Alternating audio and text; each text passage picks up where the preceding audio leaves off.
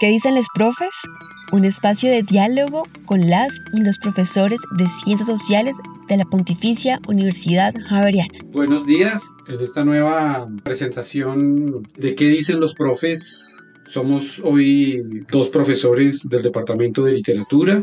Mi nombre es Oscar Torres Duque, soy director del Departamento de Literatura y, tengo el gran placer de, poder eh, hablar hoy con y, que ustedes conozcan más del profesor Juan Felipe Robledo Cadavid, profesor mm, muy conocido en el departamento y por los estudiantes y por los colegas y en el medio, en el medio literario y poético. Eh, pero eh, no puedo dejar de empezar y me tomo, digamos, este minutico antes de darle la palabra a Juanfe y escucharlo más a él, de, recordar, y es una dicha poder recordar además eh, que yo creo que hace más de 35 años, 36 tal vez, 37 años, nos conocimos con Juan Felipe. Yo sé que Juan Felipe recuerda, digamos, otro espacio, pero yo recuerdo, por ejemplo, las playitas de ahí abajo en la casa de Tamayo de la todavía incipiente Facultad de Ciencias Sociales. Éramos compañeros haciendo la carrera de estudios, en ese momento se llamaba carrera de literatura. Y pues entonces quisiera eh, empezar eh, justamente por ahí, preguntándole a, Juanfe, puesto que hasta allá llegan nuestros recuerdos, ¿no? De vieja data, eh, lo que recuerda como estudiante de la carrera de literatura en la Universidad Javeriana. Nosotros, por supuesto, tenemos muchos recuerdos. Quiero avivarlos un poco y, y me gustaría que, que Juanfe empezáramos por ahí y usted nos contara un poco de lo que recuerda de, de, particular en esos tiempos. Muchísimas gracias, Oscar. Me siento muy feliz de que tengamos aquí la ocasión para hablar de nuestras memorias en la Universidad Javeriana y del papel que en nuestras vidas ha tenido el, el, Departamento de Literatura. Yo recuerdo muchas cosas de mi época de estudiante. Recuerdo una figura que creo que a todos nos marcó de una manera significativa y es la figura de Marino Troncoso, mm. quien era el director del Departamento de Literatura, un padre jesuita que desafortunadamente murió muy joven. Recuerdo sus clases de introducción a la literatura, como se llamaba en esa época la materia, y eran unas clases eh, que, que él dictaba casi siempre en el edificio de Pablo VI, en un auditorio enorme, había muchísimas personas inscritas y unas clases en las cuales uno debía imaginar o saber sin que uno tuviera, digamos, atisbo en muchos casos de qué se trataba, de qué es, en qué estaba pensando Marino. Él la quemarropa le preguntaba al estudiante, mi hijo, ¿en qué estoy pensando? Y uno debía sacar como de ese fondo, de ese cubilete eh, de, de, de mago, eh, ¿verdad? Eh, el pensamiento de una imagen de la retórica clásica, algún fragmento de Pablo Neruda, una novela de Ernesto Sábato, Johannes Pfeiffer y el libro de la poesía, Octavio Paz eh, y el arco y la lira, y todo eso debía como aparecer de una manera fulgurante y uno debía suponer que era lo que estaba imaginando o, o columbrando marino y eh, para mí serán inolvidables esas clases. Siempre, siempre van a estar cerca de mí. ¿Usted no alcanzó a tener clases con el padre Manuel Briseño? Desafortunadamente no tuve como medio semestre de griego, o sea, alcancé a, a, inscribir griego. Eh, desafortunadamente yo no era el más disciplinado en, en esa materia y por supuesto el griego antiguo exigía muchísimo y yo no terminé eh, ese curso. Pero sí tengo un recuerdo lejano del padre Briseño y después de haberlo visto en un par de sesiones en eh, la Academia de la Lengua en el momento en que él era el presidente de la, de la, de la Academia Colombiana de la Lengua y mi abuelo también entonces fue académico, entonces esa relación fue maravillosa, sobre todo el recuerdo, digamos, de esa amistad del padre Briseño con, con mi abuelo, con Roberto Cadavid Misas Argos, ¿verdad? Y de alguna manera el amor por la gramática, por el lenguaje eh, que los unió por tanto tiempo. El de la gazapera. Exactamente. El de los gazapos. Pues le preguntaba por el padre Briseño porque estamos justamente grabando aquí en el, edificio Manuel Briseño, Jauregui. Estamos no lejos del auditorio Marino Troncoso. y, y, van quedando como esas huellas. Me imagino que pronto debe haber, a ver si nos cogen la caña, un edificio y un monumento al padre Enrique Gaitán, ¿no? Eh, eh, lo esperamos, el, padre Enrique Gaitán y, sus cursos de eh, fuentes preliterarias y un curso que desafortunadamente yo no pude tomar con el padre Oriseño, eh, que en esa época esa materia luego pasaría a llamarse hermenéutica y ha tenido diversos nombres, pero eh, era un estudio sobre los fundamentos del lenguaje literario. Bases semiológicas y lingüísticas del, lenguaje literario. Fíjense que ha sobrevivido, se llama semiología y discurso, eh, estamos muy lejos de, de allí. Pero en ese momento, curiosamente, creo que el padre tenía algún inconveniente y no me pudo dar, pues no, no pude tomar con él bases semiológicas y lingüísticas del lenguaje literario. Tomé esa materia con uno de los profesores que más nos marcó y que para nuestra generación fue tan decisiva, Eduardo Jaramillo Zuluaga, ¿verdad? Claro, Eduardo, de, de amada memoria, Eduardo Jaramillo que murió también en esas condiciones como tan, tan extrañas. Sí, como hablamos de todos estos eh, grandes personajes jesuitas que fueron nuestros maestros, eh, porque usted se, dedicó, se educó con los jesuitas, ¿no? Sí, todo, mi bachillerato. Y venía de colegio jesuita, porque también eh, entonces me gustaría saber, Juan Felipe, conocer un poco más de, de, cómo llegó usted aquí a la, a la carrera, ¿no? Por supuesto venía de, del colegio jesuita del San Bartolomé, ¿verdad? Sí, de San Bartolomé la Merced, simplemente atravesando el Parque Nacional. Yo hago bromas sobre eso y digo que fue muy fácil porque era atravesar el Parque Nacional y llegar a la Javeriana. No, tenía había que buscar mucho. ¿sí? pero claro, eh, claro, entonces uno pregunta, sí, ¿cómo se fue desarrollando como esa vocación literaria, ese, ese amor por la literatura, por la poesía, por supuesto? Yo creo que en esto tiene que ver mucho, tanto mi mamá quien me leyó mucho eh, cuando yo era un niño. Yo tengo unos recuerdos maravillosos de niño de la lectura de fragmentos de novelas resumidas de Verne, de Salgari, de Fenimore Cooper, ¿verdad? Esos clásicos de nuestra época eh, que de alguna manera mm, lo que invitaban era a la aventura, al riesgo, a las palabras exóticas, a los paisajes lejanos, Australia, ¿verdad? El Polo Norte, ese mundo eh, fue muy importante para mí en la voz de mi mamá, que siempre recuerdo como una voz que me lleva a, otra realidad.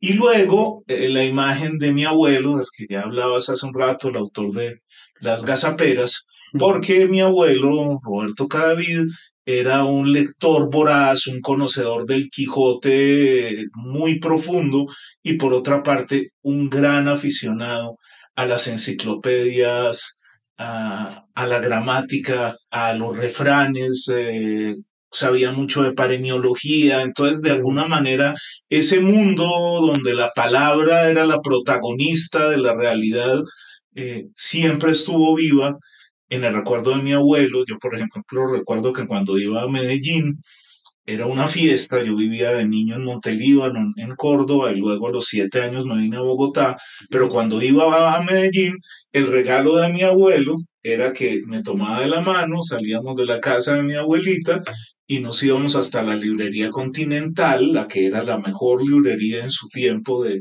Medellín, la, fundó eh, el, quien fue el, el distribuidor de Fondo de Cultura mucho tiempo en Colombia, y eh, llegábamos ahí y yo podía pedir absolutamente el libro que quisiera y lo empacaban luego con ese mm. papel craft, ¿verdad? De la época, con, con una cinta eh, blanca, un cordel, y yo salía con mi montaña de libros. Qué maravilla. Y claro, cuando usted hacía esas, esas alusiones familiares y a su madre, eh, bueno, su hermano Álvaro, que es un gran novelista, ya también muy, muy posicionado en el, en el medio. Recordé este poema que a mí me encanta, Luz en la tarde, que está dedicado a Álvaro. Lo, voy a leer y continuamos charlando, eh, porque ahí está esa, ese, ese, pequeño homenaje a Julio Verne. Veo que esas fueron lecturas muy importantes para usted. Por la imagen que para ti no tuve, por esa manía vieja de querer un tiempo sin olvido, me siento en esta mesa e invento atardeceres de violencia y rumores lejanos de otro día. Mi mamá llamándome a almorzar cuando Matías Sandorf dejaba el puerto. Salgo a dar una vuelta de amigos por el parque y estoy tranquilo con el destino que me ha sido dado. Miro más allá de la ventana y soy alegre y digno y estoy pleno de mí mismo al recordar a Leonardo pintando cabritos cerca del árbol. Eh, muy bello. Eh, eh, usted imaginaba, por supuesto, hicimos los dos la carrera de entonces literatura, obtuvimos un título de pregrado.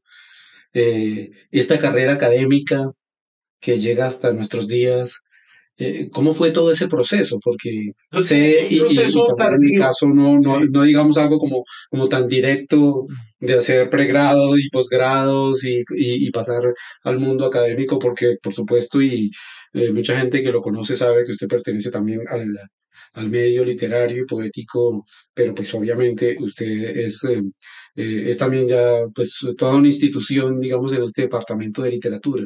¿Cómo fue todo ese proceso desde la carrera hasta llegar a, a este momento? Fue tardío. Yo pensaba en, en la secundaria ser médico, mi papá es médico. Y entonces como que mi idea hasta quinto bachillerato fue ser médico.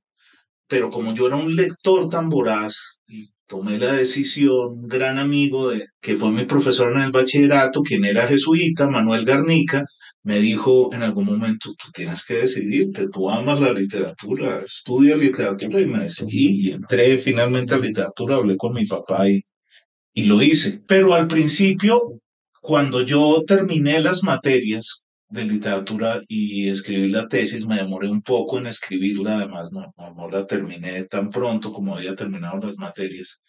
Empecé a trabajar con mi papá en una empresa que él tenía de importación de medicamentos y ese fue mi trabajo por muchos años. Y empezó a viajar a Alemania. Exactamente. Eso me marcó mucho. alemán, claro. Eso me marcó mucho el alemán, el alemán. Y como una atmósfera, creo yo, gusto.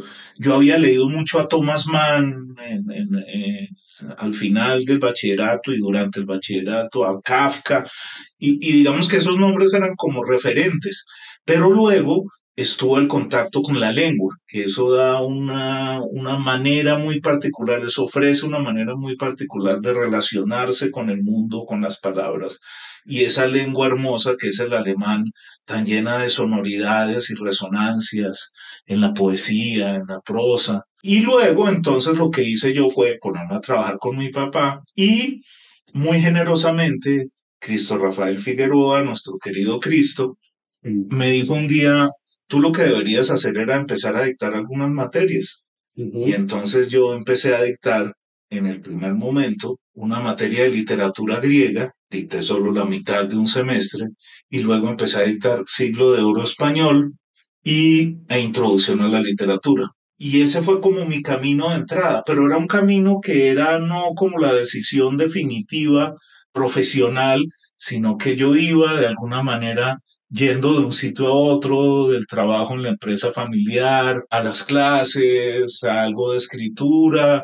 Es decir, que fue un proceso que nunca terminó porque siempre seguí dando por lo menos una materia por semestre casi todo el tiempo, desde 1993 Como profesor de cátedra. como profesor de cátedra. De Ujú. 93 hasta el 2001, luego dejé de dar clase por cuatro años y luego regresé a dar clases como profesor de cátedra y en el 2009 me hice ya profesor de planta y ahí ya empieza mi conexión más directa pues con el haber cursado entonces la maestría y hacer mi, mi doctorado. Veo que ya desde muy temprano, pues, eh, entra en una de sus líneas que son como, como, digamos, una de las áreas fundamentales en la que usted se desempeña, que son la literatura, la literatura española, eh, siglo de oro hasta siglo XX, porque, pues, bueno, siglo de oro y edad de plata, ¿no? Fundamentalmente, Esa es, esa eh, es. que son como Así, así la llama Mainer, ¿verdad? Eh, Mainer, sí. Eh, ¿cómo, cómo, cómo fue entrando y, y, y- cómo ha sido esa relación, digamos, porque usted también ha editado a Quevedo, pues poetas del siglo de oro, y además hay un toque que tal vez hablamos ahora, eh, si nos da el tiempo, de, pues hablando de su poesía, como ese toque ese toque místico, ¿no? Que también la mística es una, digamos, es un capítulo fundamental en esa literatura del siglo de oro español. ¿Cómo ha sido su relación con esa literatura española, pues digamos, en, en esas dos, que son las, como los dos grandes periodos dorados o plateados de la literatura española. Ha sido una relación muy intensa. Yo había sido un buen lector de Miguel Hernández y de Becker en el bachillerato. Y el primer poema que aprendí de memoria fue Eterna Sombra de Miguel Hernández, uno de los poemas póstumos. Lo que empecé a descubrir con el paso del tiempo es que la resonancia de la propia lengua produce una relación significativa con la creación. Es decir, yo no sé si yo me hubiera hecho poeta, eso ya es difícil dilucidarlo, si no me hubiera dedicado a leer tanto a los autores en lengua española. Y hubo algo allí en ese sonido, en esa frecuencia, en esa alternancia del mundo en la propia lengua, en la misma lengua en la que hablan los bebés, en la que ah, juega uno con los compañeros, que esa misma lengua sea un gran momento de la estética y nos ofrezca una visión de la realidad magnificada todo eso fue maravilloso. Es decir, yo descubrí como un hogar en, en, la literatura española y sin saberlo muy bien, forjé buena parte de mi destino, que sería después también académico, ¿verdad? Terminé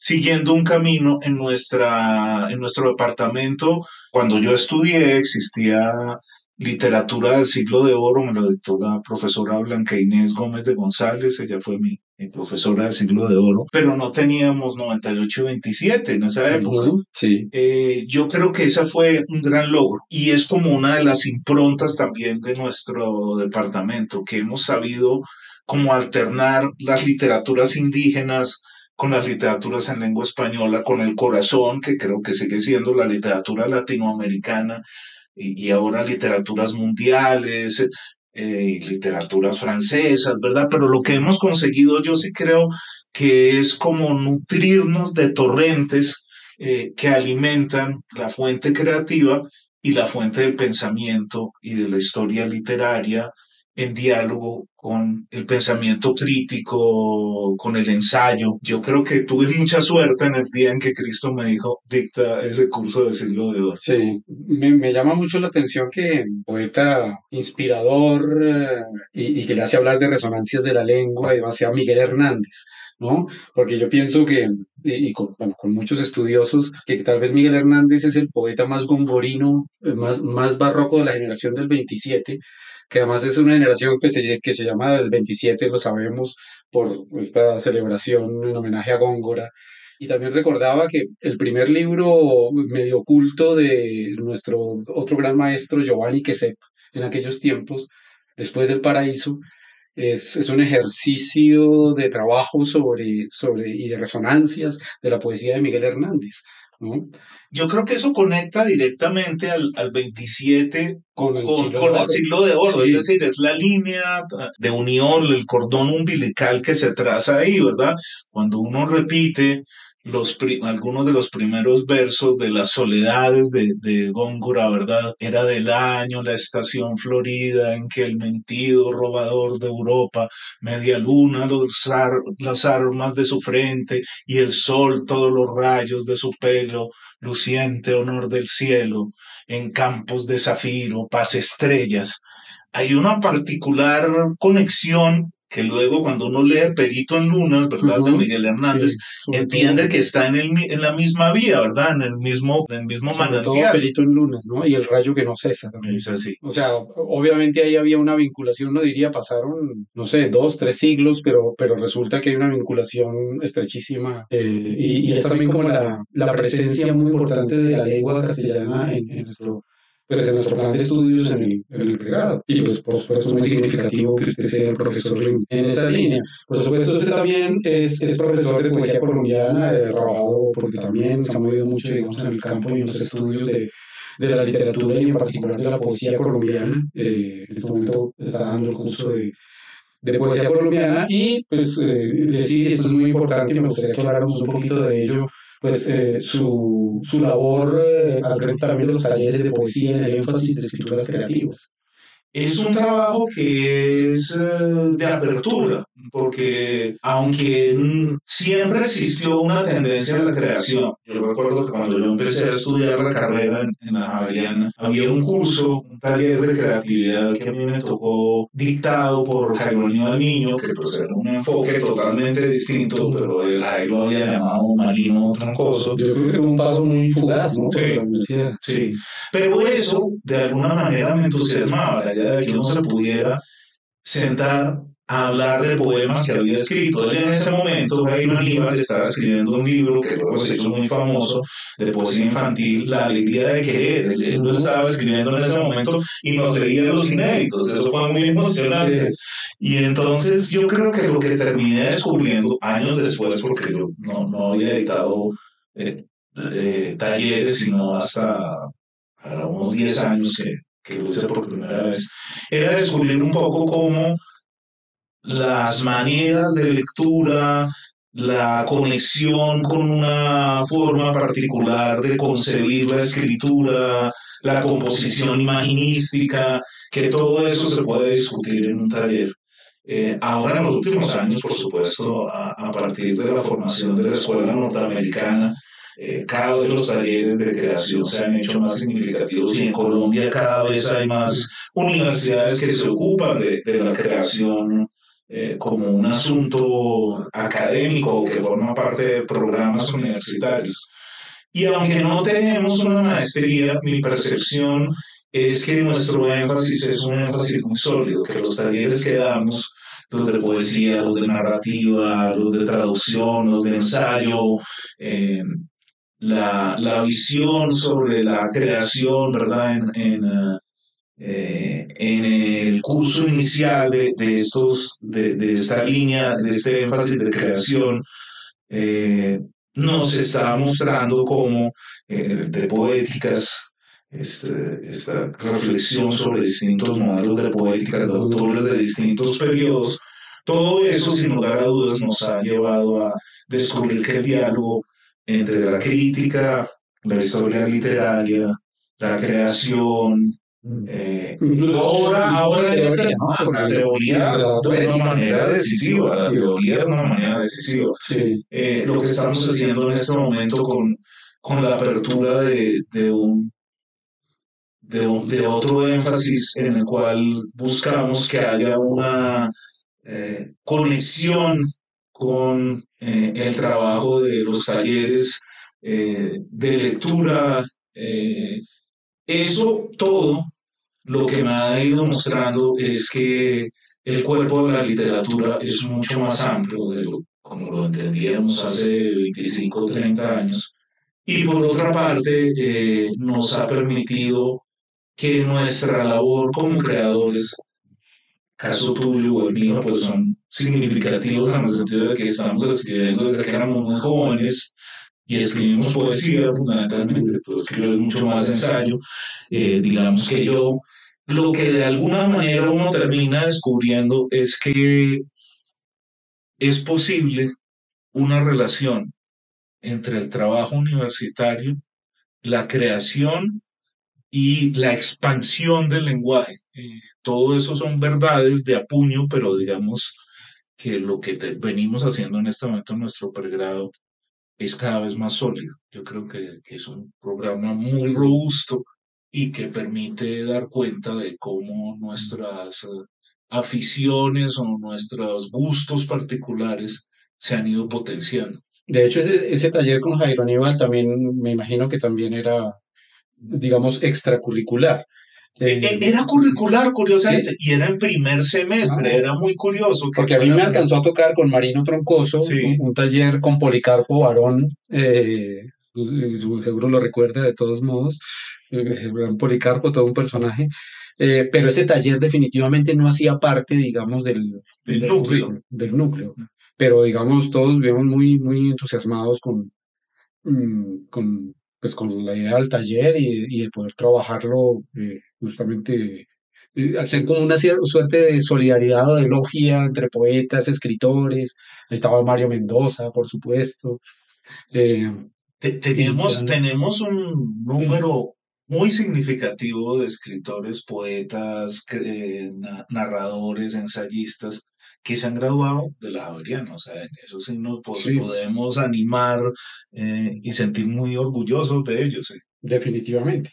Y porque, bueno, eh, eh, creo que no, no sobra decirlo y, y, mucha gente lo sabrá, pero pues por supuesto aparte del profesor que conocemos, pues Juan Felipe es un poeta reconocido y también porque yo creo que nosotros empezamos a saber de su obra a partir del Premio Internacional Jaime Sabines en el año 99, creo, también estamos hablando de hace 23 años, con ese libro tan bello que se llama De Mañana, porque a mí me parece que ahí empezaba, ahí, ahí toda una poética en ese primer poema de Nos debemos al alba. Y luego vino el premio del Ministerio de Cultura. Sé que ya debemos ir cerrando, pero no sé, me gustaría que habláramos un poco de esa, de esa experiencia, de esa trayectoria poética y, y, y del campo y de este medio de la poesía en Colombia? Lo, voy a hacer una relación muy breve con México, porque lo que me pasó primero fue que en México gané el premio y eso, digamos, como que abrió un camino.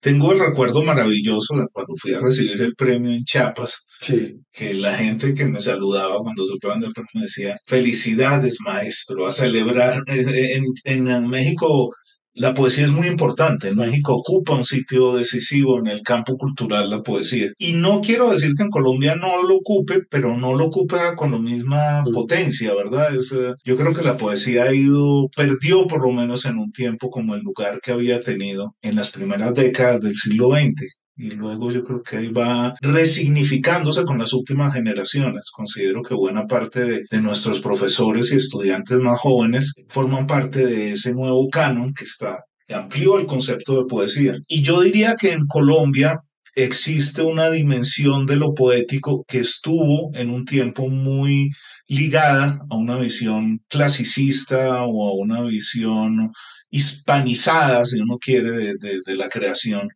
pero con el paso del tiempo empezó también a alimentarse de la poesía norteamericana, de las fuentes de, la poesía documental, eh, de, la línea de, los poetas en la línea de Cardenal, ¿sí? Y yo creo que nuestra poesía sí es vigorosa, es decir, que tuvo un momento en el que sí, eh, de alguna manera, sufrió una cierta anemia, ¿verdad?, compositiva, pero con el paso del tiempo volvió a crearse eh, esa idea de cómo el poema es una imagen de la realidad y está en el centro de la comprensión del mundo eh, verbal y el mundo literario, eh, esa labor de síntesis de concentración que tiene la imagen poética. Ahora que acaba de, morir Juan Gustavo Cobo Borda hace dos días, quien perteneció a esa generación llamada sin nombre, que es como la última generación que tiene una denominación en la historia de la literatura colombiana. Y que fue un militante de la poesía colombiana no fue, en, todos sentidos. A pesar de todas sus aparentes dudas sobre eso, quería hablarte un poco, sí, lo acabas de decir. Con la tradición de la pobreza. Claro,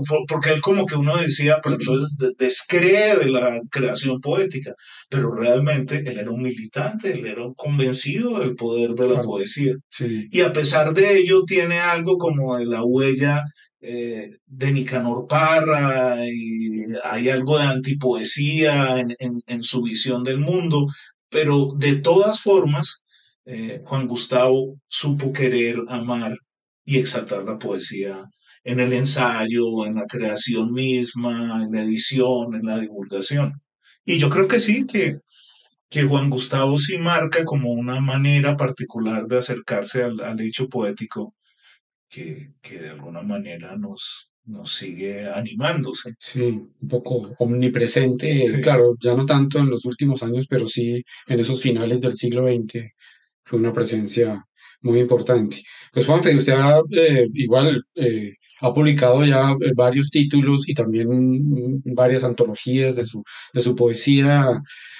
¿Cómo ve usted como el, el panorama eh, el escenario para los jóvenes poetas hoy en día, los, nuestros estudiantes, por ejemplo, que, que, que, quieren y están ansiosos siempre de, publicar y de empezar a hacerse un, camino en, en, la poesía colombiana.